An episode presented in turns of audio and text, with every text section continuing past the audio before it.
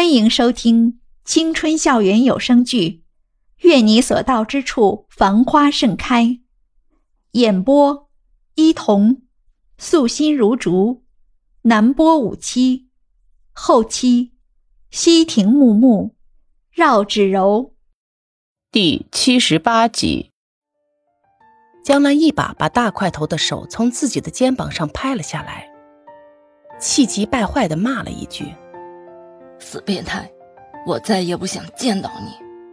说完，江兰就朝着人群外跑去。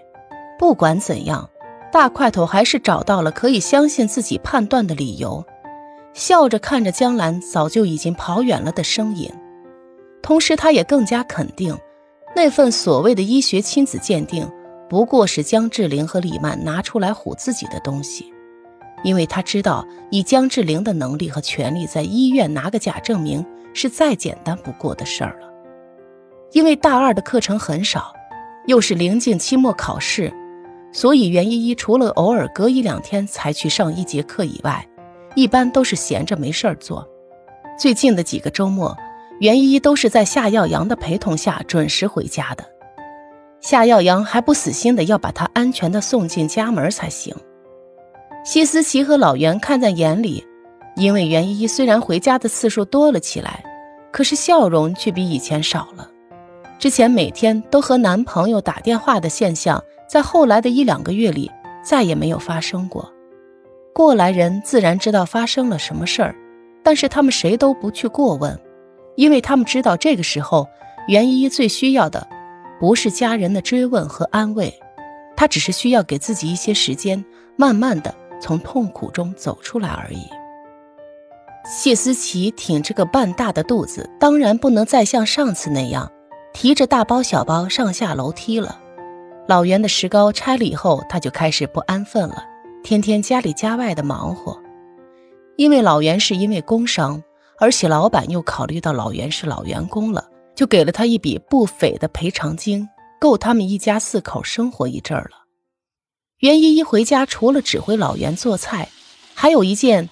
他觉得非常有意思的事，就是和谢思琪肚里的孩子聊天儿看着谢思琪的肚子一天比一天大，他甚至比谢思琪本人还要紧张兴奋。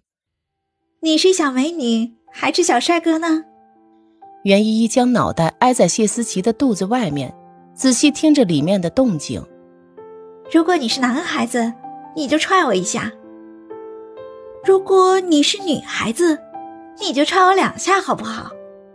谢思琪简直哭笑不得，笑着说：“这才几个月啊，他怎么可能听得懂你说话？”“嘘，他踢我了，踢了我一下，两下，哎，三下。”袁依依抬起头来：“他踢我三下是什么情况？难道是双胞胎？”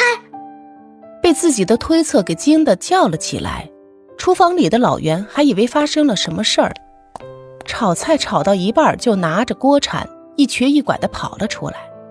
谢思琪和袁依依看了看围着围裙拿着锅铲一脸蒙圈站在一边的老袁，不禁相视一笑。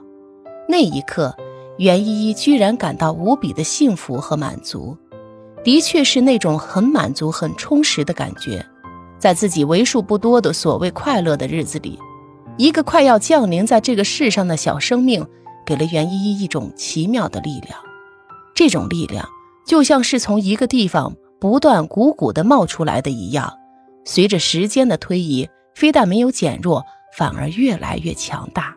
袁依依渐渐地在这种期待中忘了之前的一些不愉快，因为她想专心致志地等着这个小家伙的到来。转眼间就到了腊月底了，还有两三天就要到新年了。可是已经住院的谢思琪，她那肚子里却是一点动静都没有。但是这种事情说急也是急不来的，全家人只能将平时的饮食住宿都安排到了医院。